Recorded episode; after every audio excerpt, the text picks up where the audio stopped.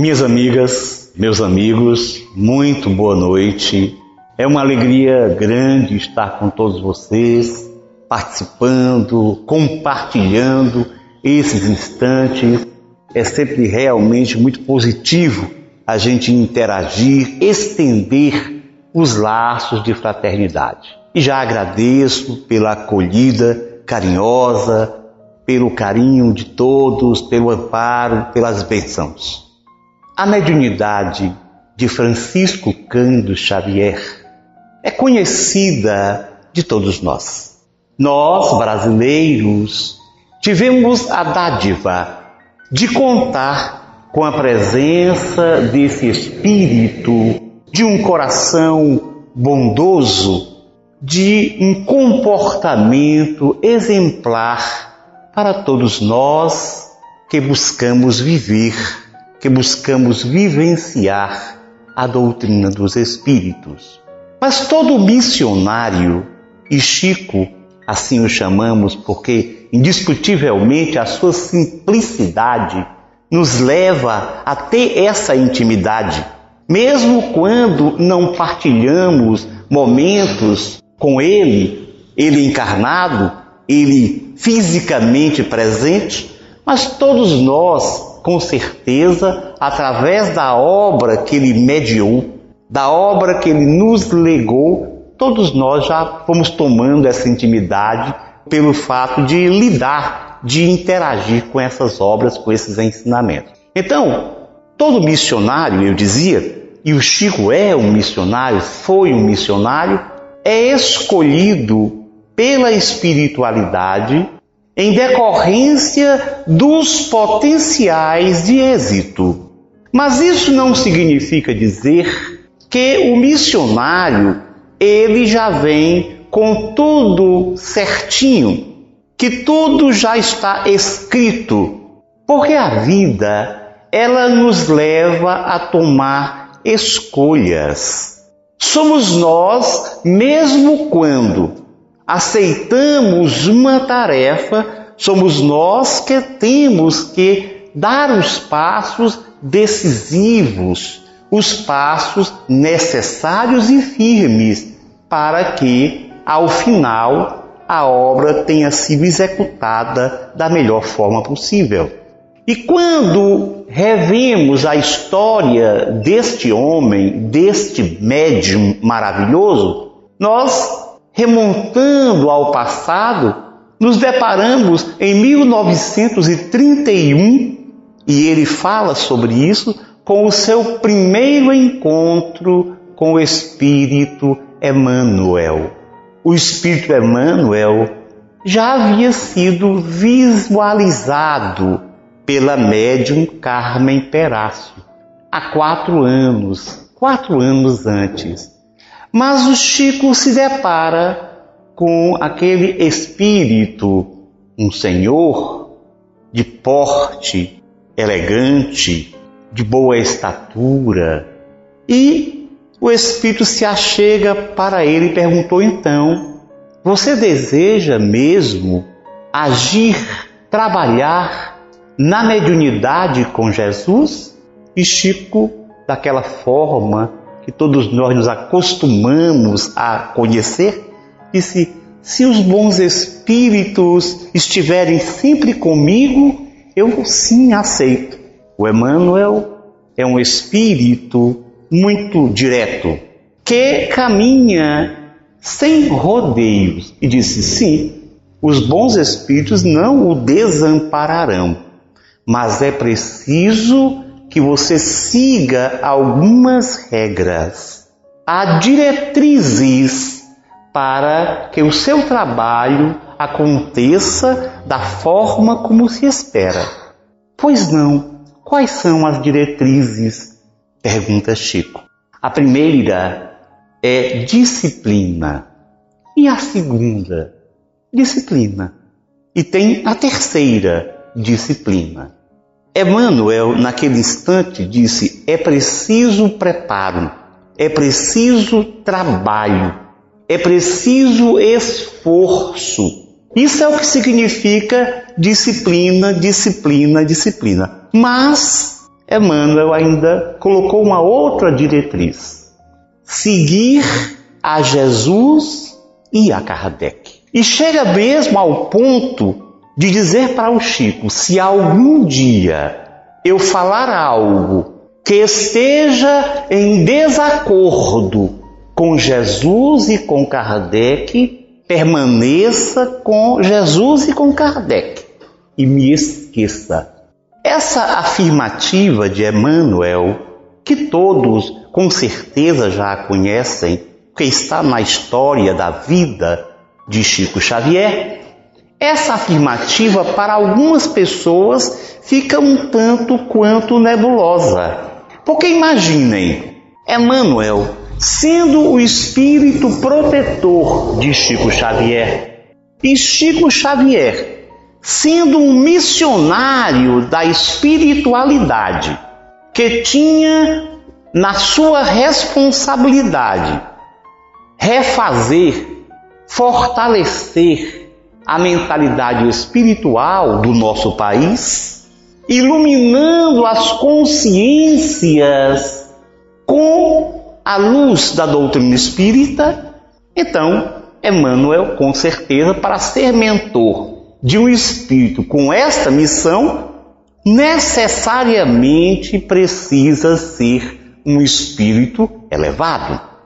Um espírito de alta estirpe anímica.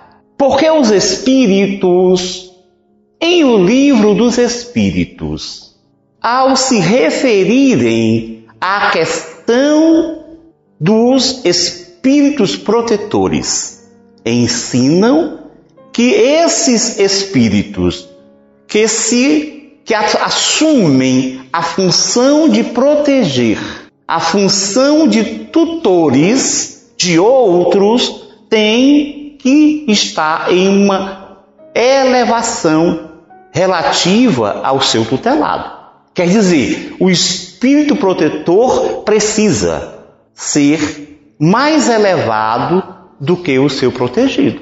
Porque senão nós seríamos, nessa relação, espírito protetor e tutelado, ficaríamos mais ou menos naquela condição que Jesus ensina acerca de um cego que conduz outro cego.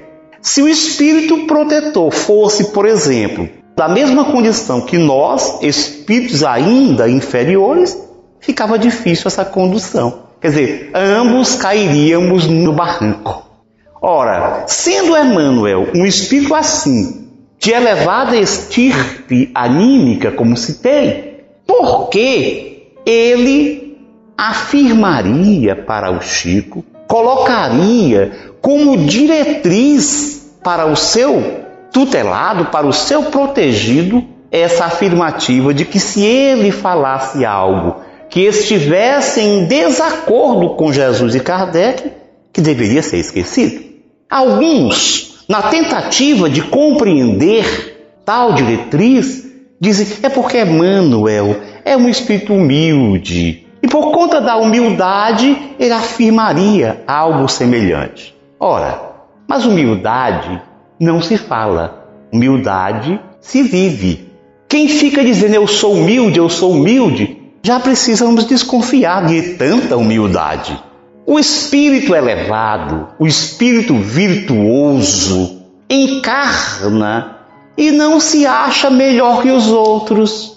Ele acha que aquele comportamento pautado nas virtudes é o natural. Então ele faz aquilo automaticamente e não fica afetado. Nós, espíritos ainda inferiores, quando fazemos alguma coisa mais positiva, já nos orgulhamos. Estão vendo aí o que eu fiz? Isso demonstra a nossa limitação. Mas um espírito elevado, ele faz, ele não diz, ele nem se acha melhor que ninguém. Logo, essa explicação não é uma explicação que justifique essa diretriz. É... Vamos então lembrar que o Chico estava no começo do seu trabalho, 21 anos de idade. Só há quatro anos que ele havia feito a sua primeira psicografia. É certo que desde criança ele tinha uma relação com o mundo invisível, com o mundo dos espíritos, mas essa relação não era muito bem compreendida por ele, porque encarnado, quando nós encarnamos, nós passamos a viver o contexto sociocultural a que fomos levados a viver. Quer dizer, o passado fica apenas no inconsciente. Tem repercussão sobre o consciente, sem dúvida nenhuma, mas a gente não lembra disso. E o Chico ainda não se deparara nessa encarnação com os ensinos de Kardec. Por isso, Emmanuel tem o cuidado de dizer para ele que o compromisso de Chico Xavier era com Kardec e com Jesus. Com o cristianismo de Jesus. Parece uma coisa absurda falar cristianismo de Jesus. Parece algo paradoxal. Mas não. Todos nós que consultamos a história das religiões, vamos perceber que ao longo dos séculos, os ensinamentos de Jesus foram sendo modificados. Os evangelhos foram enxertados com ideias e pensamentos outros que favoreciam ao predomínio de algumas elites. Com o, os concílios, aquelas reuniões que os imperadores romanos conclamavam entre os próceres cristão da época, nesses concílios que começaram no século IV, com o concílio de Nicéia, no ano de 325, onde se estabeleceram os dogmas do cristianismo, a mensagem de Jesus foi alterada, mutilada, modificada. Por isso, nós temos dois cristianismos. Um cristianismo puro, original, que é o cristianismo de Jesus. Que nós poderíamos, para fazer uma diferença, denominá-lo protocristianismo.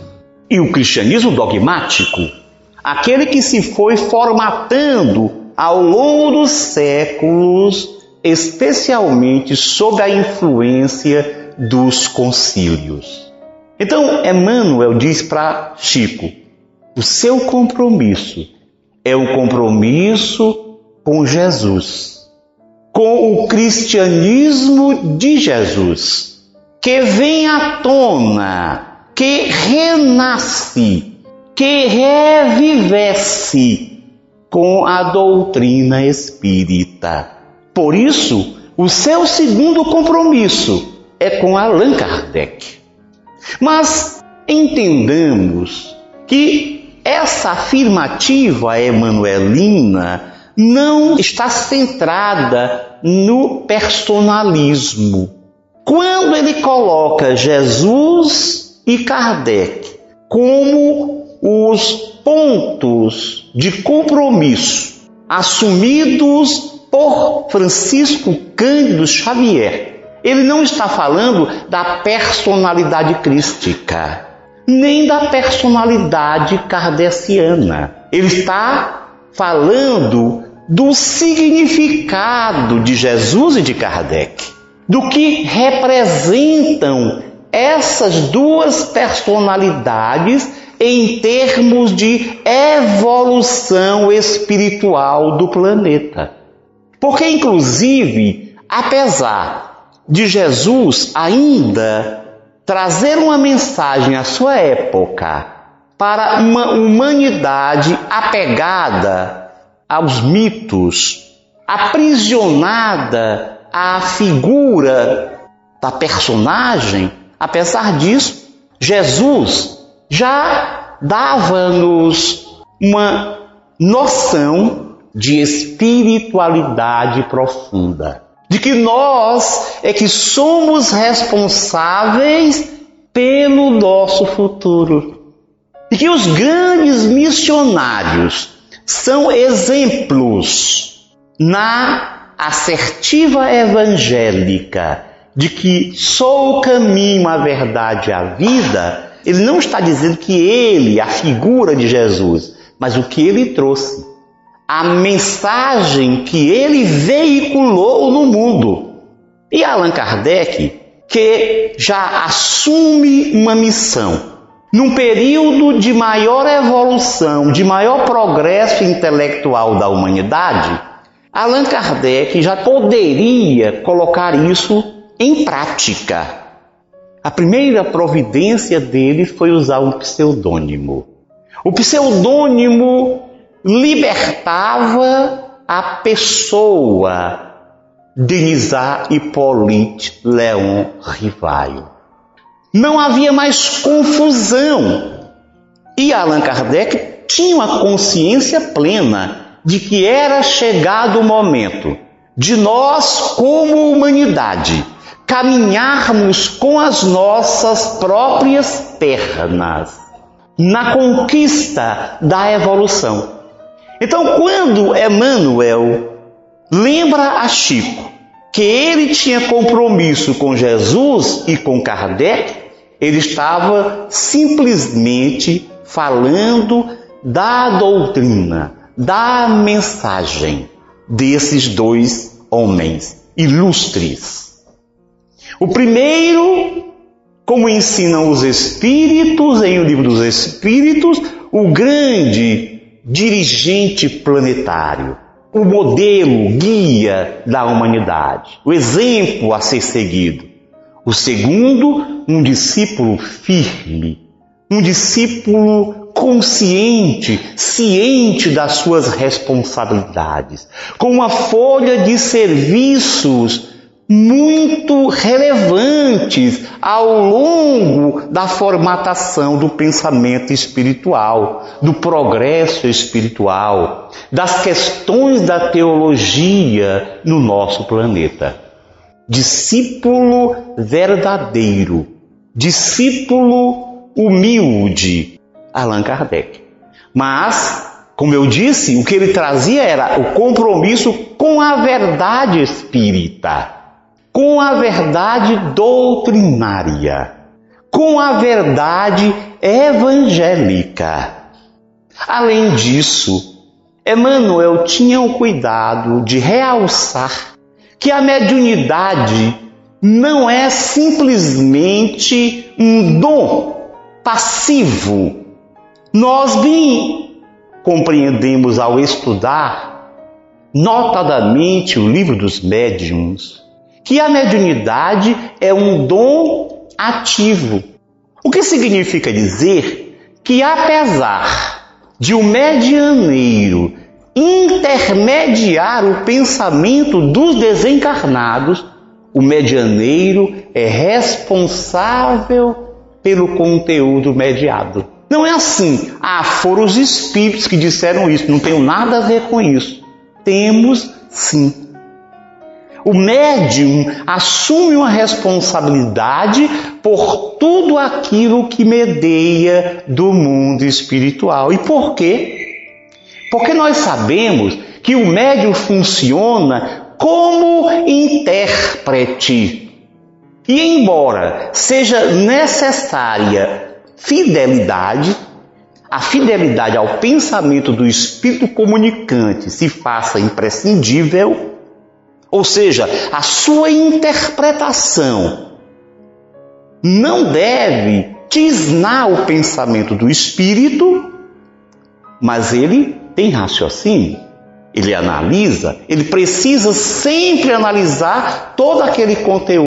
Ora, se o Chico Xavier tem esse compromisso com Jesus e com Kardec, significa que todo o material que venha através do seu canal mediúnico, da sua antena psíquica, necessita estar em consonância com esses ensinamentos. Não bastava ao Chico apenas emprestar a sua organização psicobiofísica para acontecer o fenômeno. Não. Ele precisava assumir primeiro, no seu preparo. Muita gente pensa que mediunidade é assim: você recebe o dom e a coisa já anda. Por isso que muitos médiuns que não estudam e que não estudaram a codificação espírita e que estão distantes do saber encontrado em o livro dos médiuns, imaginam assim: eu já nasci médium, não preciso estudar. Os espíritos me ensinam. Ora, os espíritos até podem ensinar, mas ensinar o quê? E que espíritos? Porque a comunicação mediúnica, ela pode ser utilizada por qualquer tipo de espírito. Sem dúvida nenhuma que um médium moralizado ele tem condições de servir a espíritos mais elevados.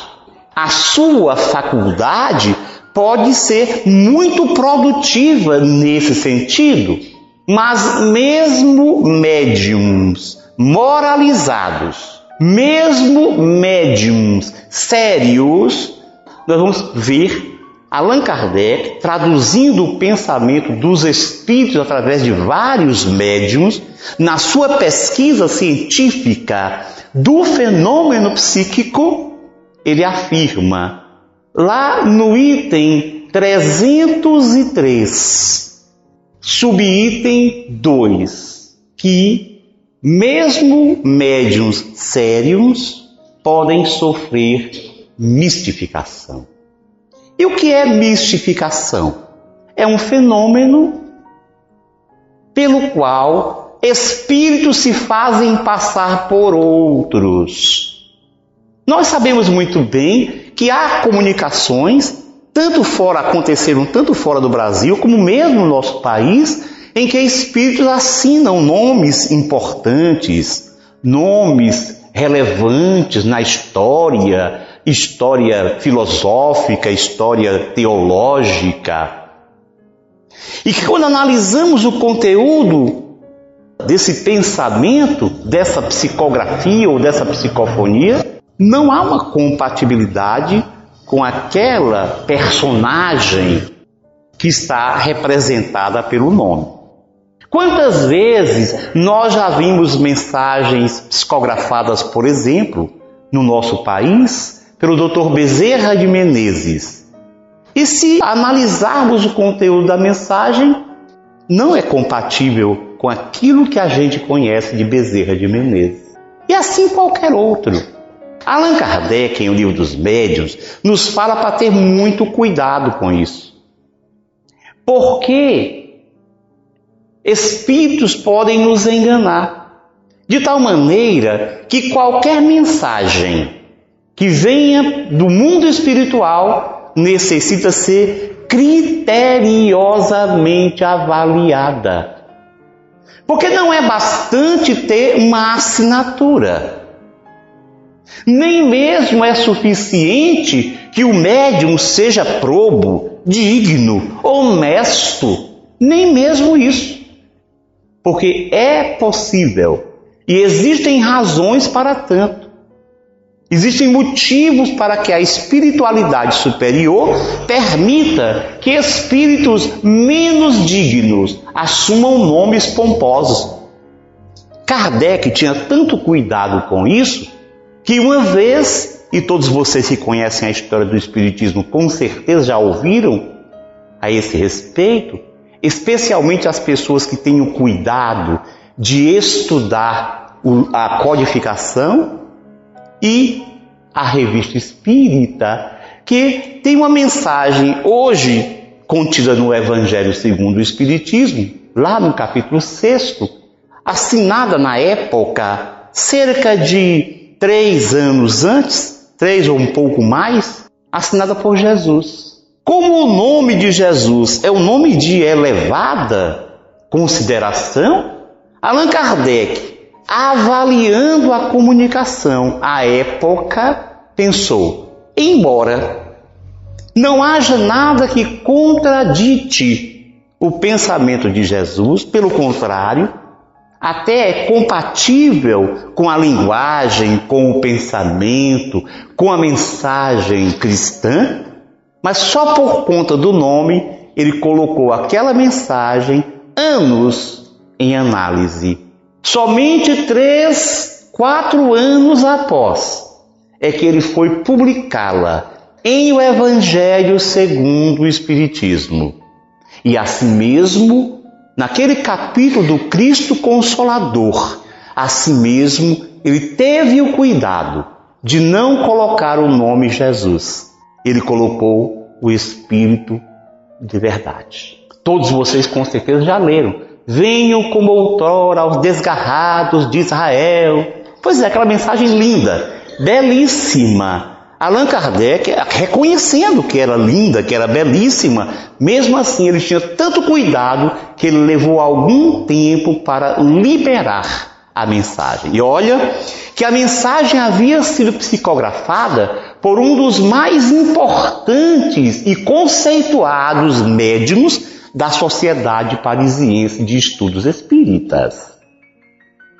Então Emmanuel tinha realmente razão para lembrar ao Chico Xavier que ele necessitava, era imperioso que ele mantivesse a sintonia com a mensagem cristã, com a mensagem espírita.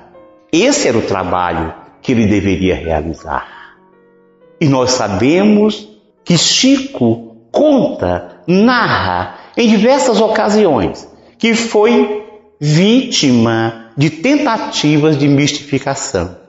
Mas ele estava atento porque aquele aconselhamento, aquela diretriz traçada por Emmanuel e a presença constante deste espírito amigo, deste espírito que ele considerava como um verdadeiro pai espiritual.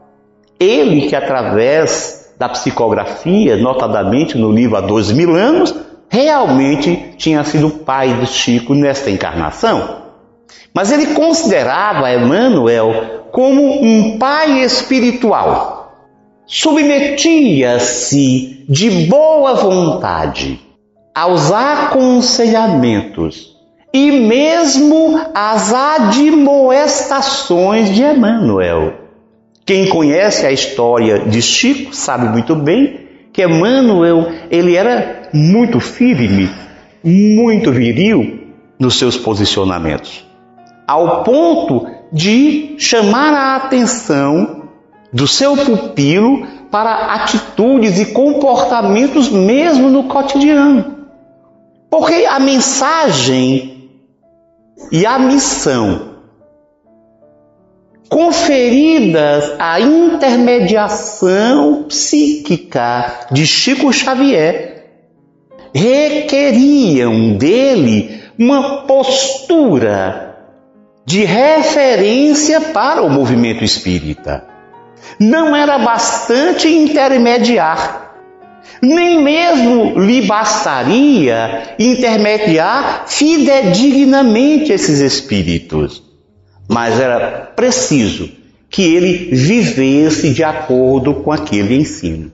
Até porque ele seria alvo de ataques dos inimigos do Espiritismo, daqueles que não se conformavam com o crescimento, com o desenvolvimento do pensar espírita no Brasil então ele era alvo de críticas, de ataques. E se ele não tivesse esse comportamento profundamente reto, ele se fragilizaria.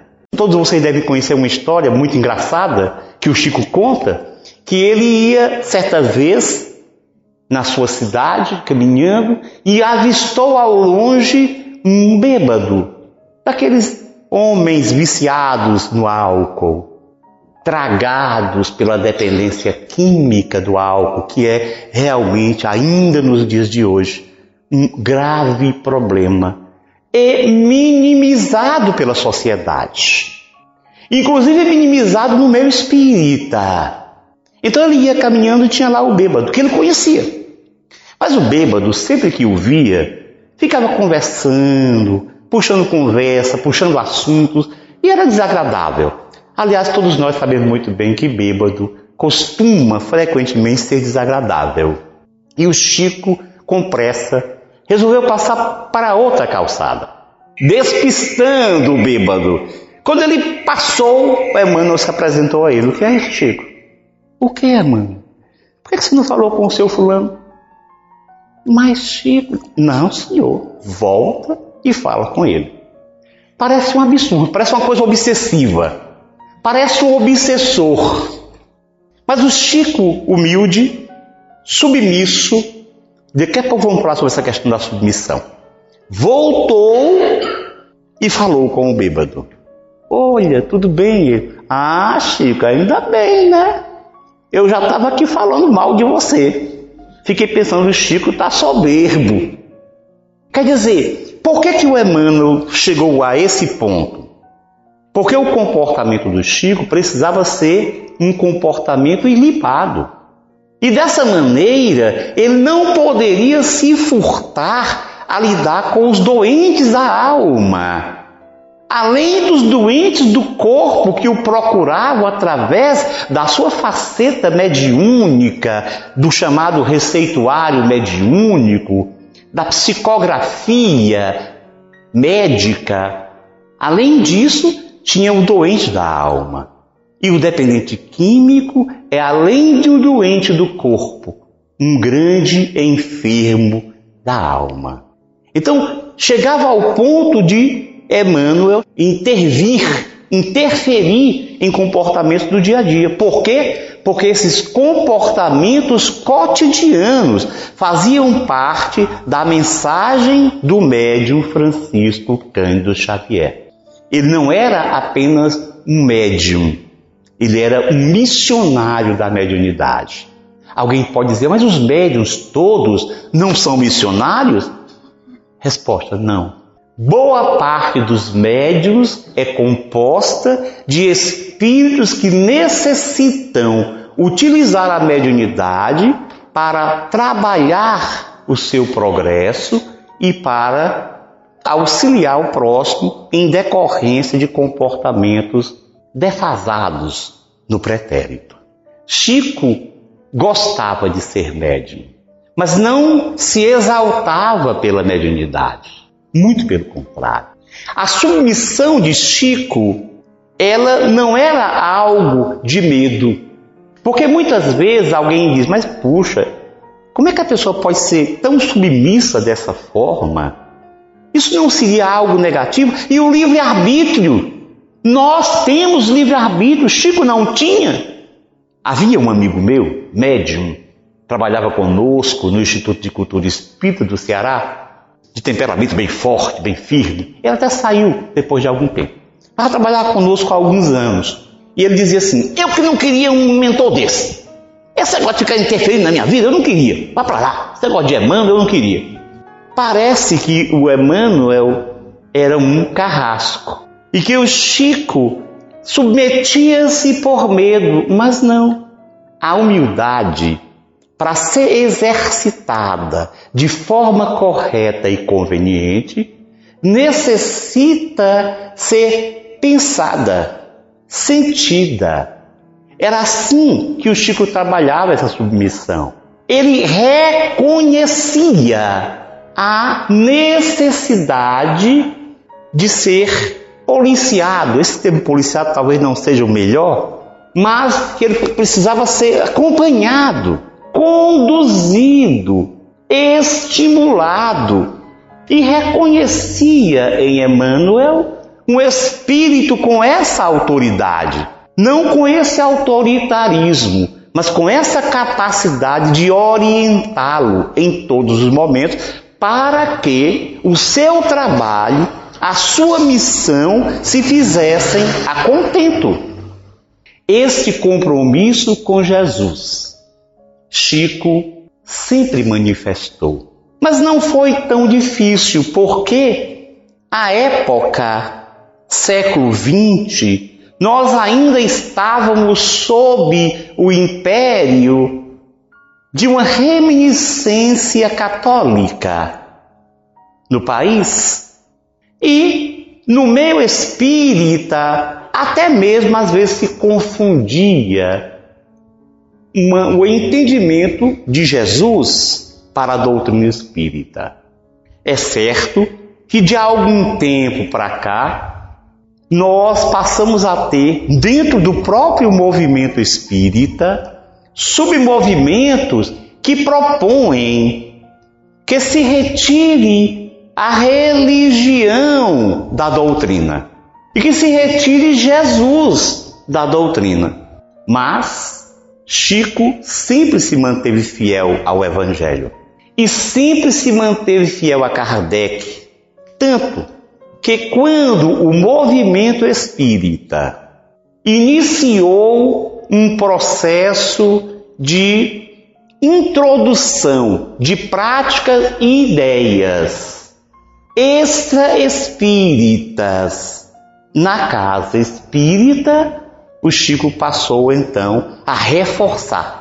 É claro que toda a sua obra ela é estruturada nos ensinos espíritas. Chico não veio mudar o espiritismo. Não era esta a sua proposta. Ele veio favorecer a compreensão da doutrina espírita. Em primeiro lugar, amplificando pontos doutrinários que Allan Kardec, por falta de tempo, porque o trabalho de Kardec foi executado num tempo bastante curto. Então, falta de tempo. Segundo, falta de espaço. Vocês imaginam se a obra kardeciana fosse amplificar pontos discutidos no seu interior, qual o tamanho da obra? Para consultar o livro dos Espíritos, qual seria o tamanho do livro dos Espíritos? Muita gente já se ressente porque acha que os livros da codificação são tanto quanto maçudos. Então não daria para o codificador desenvolver algumas ideias, alguns pontos doutrinários de forma mais ampla. E o Chico tinha esse trabalho de amplificar alguns pontos. Amplificar não é substituir. Amplificar não é modificar. Porém, mais importante ainda é que Chico tinha um trabalho, claro, dentro da sua mediunidade, os espíritos que vinham e psicografar, trazer essas mensagens, tinham um trabalho para o Brasil.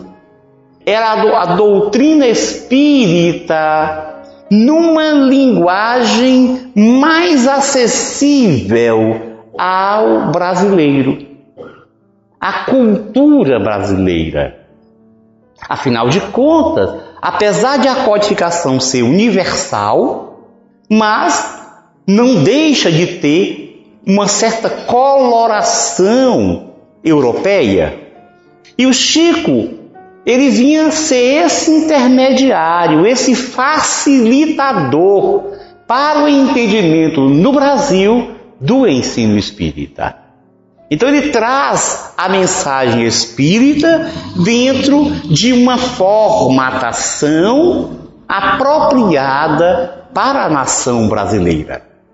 Então essa era uma das maiores responsabilidades de Chico Xavier. Mas eu dizia que na metade, em meados do século passado, e ainda hoje isso acontece, embora um pouco menos, havia um movimento dentro dos arraiais espíritas de introdução de práticas alheios à doutrina espírita. Queria, era uma tendência, aliás, uma tendência muito comum na humanidade que é a coisa do sincretismo. Isso aconteceu com o cristianismo de Jesus. A sua mensagem foi, recebeu ideias, pensamentos, práticas de outras facções do pensamento teológico, do próprio judaísmo e do politeísmo, do paganismo, ao chegar a Roma. Para que o cristianismo fosse se difundindo mais amplamente, houve essa dificuldade. Porque as práticas pagãs que os romanos e demais povos politeístas vivenciavam, muito embora tivessem uma necessidade de mudança, de transformação para o monoteísmo, essas, esses pensamentos e práticas foram sendo introduzidos colocados como sendo parte do cristianismo. Então, o cristianismo dogmático, aquele cristianismo a que nos referimos há pouco, que foi sendo desenvolvido, construído a partir esse cristianismo dogmático é um sincretismo. Ou seja, é uma colcha de retalhos, coisas do cristianismo de Jesus, coisas do politeísmo, coisas do judaísmo, etc. Por isso que eu falo que o protocristianismo é aquele que está na mensagem de Jesus. Porque Jesus, ele não vinha criar uma religião. Ele era um reformador do pensamento teológico. Era um reformador das questões de como nós pensamos e sentimos Deus e as coisas espirituais. Mas, numa tentativa de ajustar esses pensamentos, essa ideia crística, é que se formou uma religião. Mas não, Jesus não tinha o objetivo, eu vou criar uma religião.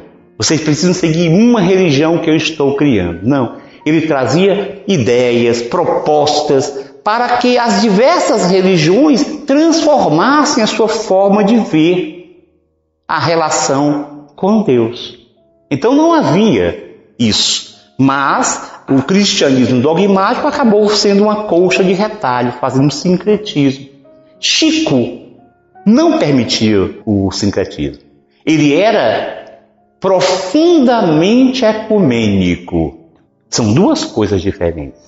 O ecumenismo é a convivência pacífica com os pensares teológicos diferentes é a convivência respeitosa.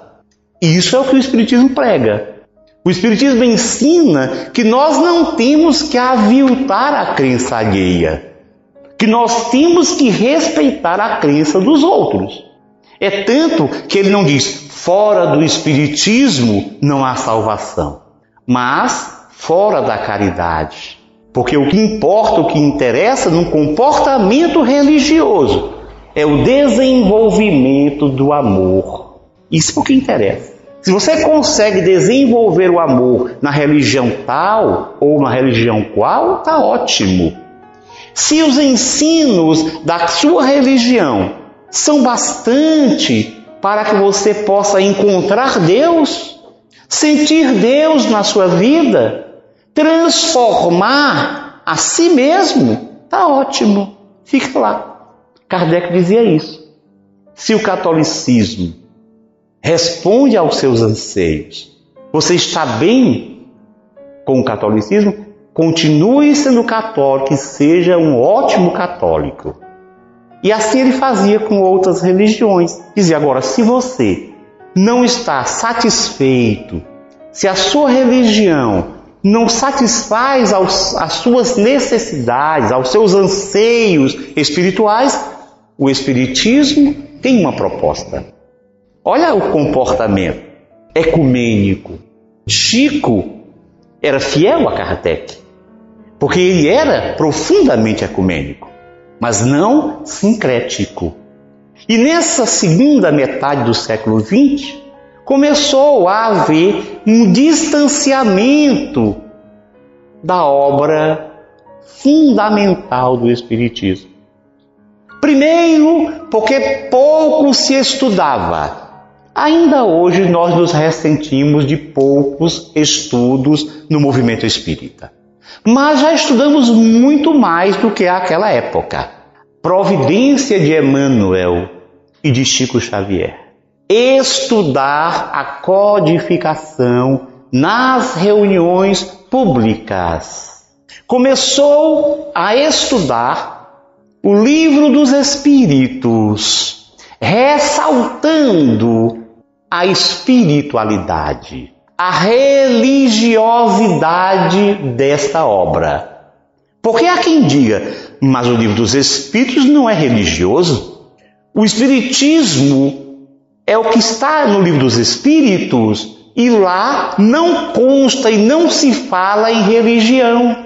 É tudo uma questão de palavras. Porque a palavra religião, ela tem várias semânticas, vários significados, dependendo de quem a utiliza. Alguém pode utilizar a palavra religião até como sinônimo de templo. Qual é a sua religião? A pessoa fala do templo que frequenta. Mas a palavra religião, ela tem um significado inicial, etimológico, que nos leva, nos remonta ao encontro com Deus ou ao reencontro com Deus.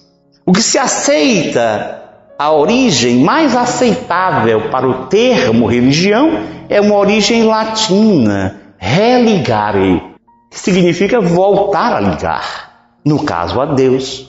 Porque nós somos criados por Deus, que nos põe nos mundos materiais para o desenvolvimento anímico, e nós muitas vezes, apesar de Deus estar em nós, sempre nós não estamos em Deus. A religião é um impulso natural que consubstancializa-se nas relações sociais na direção de Deus, na procura de Deus, na busca do encontro da sua espiritualidade profunda. E o Espiritismo, o livro dos Espíritos, ele claramente fala sobre Deus. A primeira parte de O Livro dos Espíritos fala sobre teologia. Algumas pessoas, quando eu falo assim, dizem: puxa, teologia, esse homem está inventando.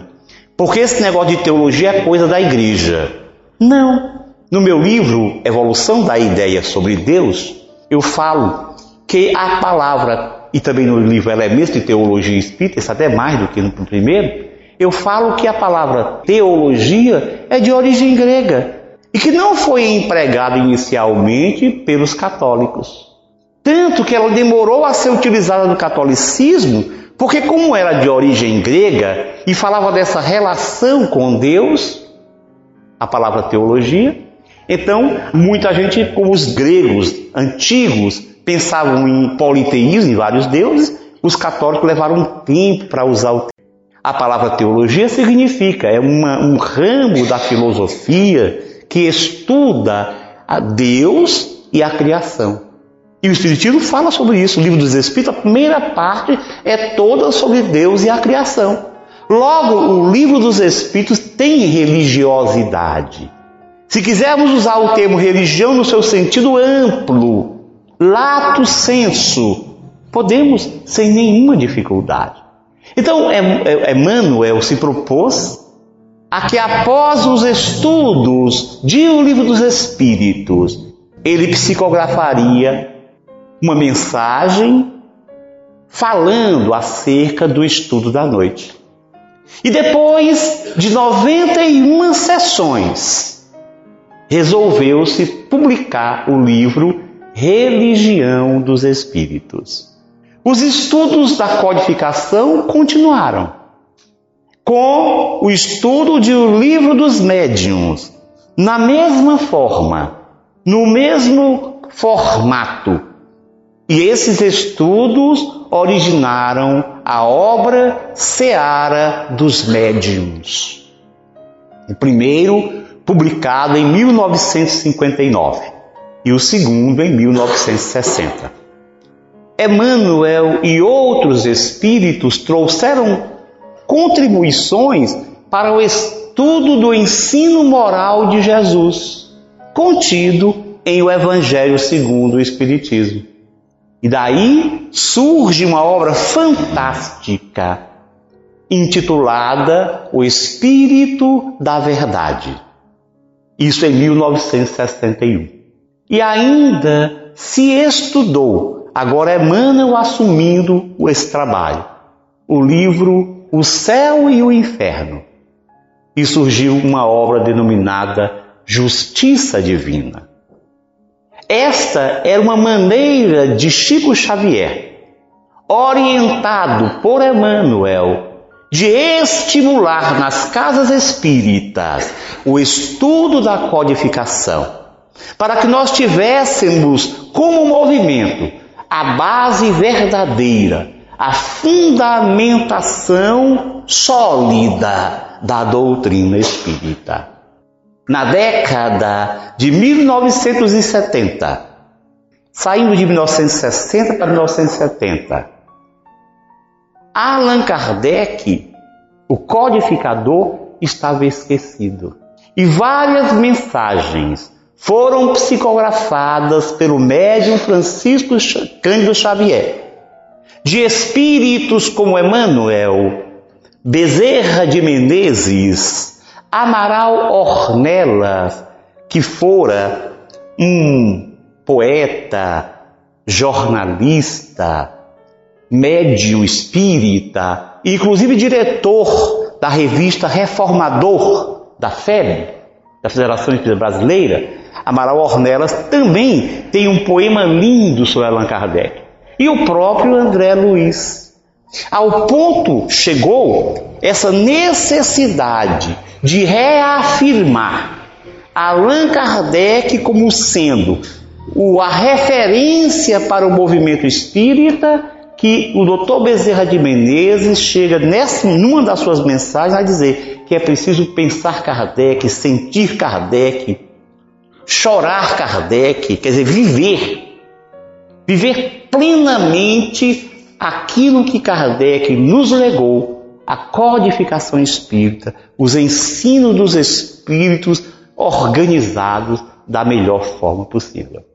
Desta maneira, nós compreendemos que Chico Xavier devotou toda a sua existência com essa sua personalidade, até a sua desencarnação, ele devotou ao Espiritismo. Ele se entregou completamente à faina de divulgar, de estimular, de formar consciências, participando na construção de uma cultura espírita no Brasil. Todos nós sabemos muito bem, uma cultura é um conjunto de valores, de práticas, de crenças de uma região, de um povo.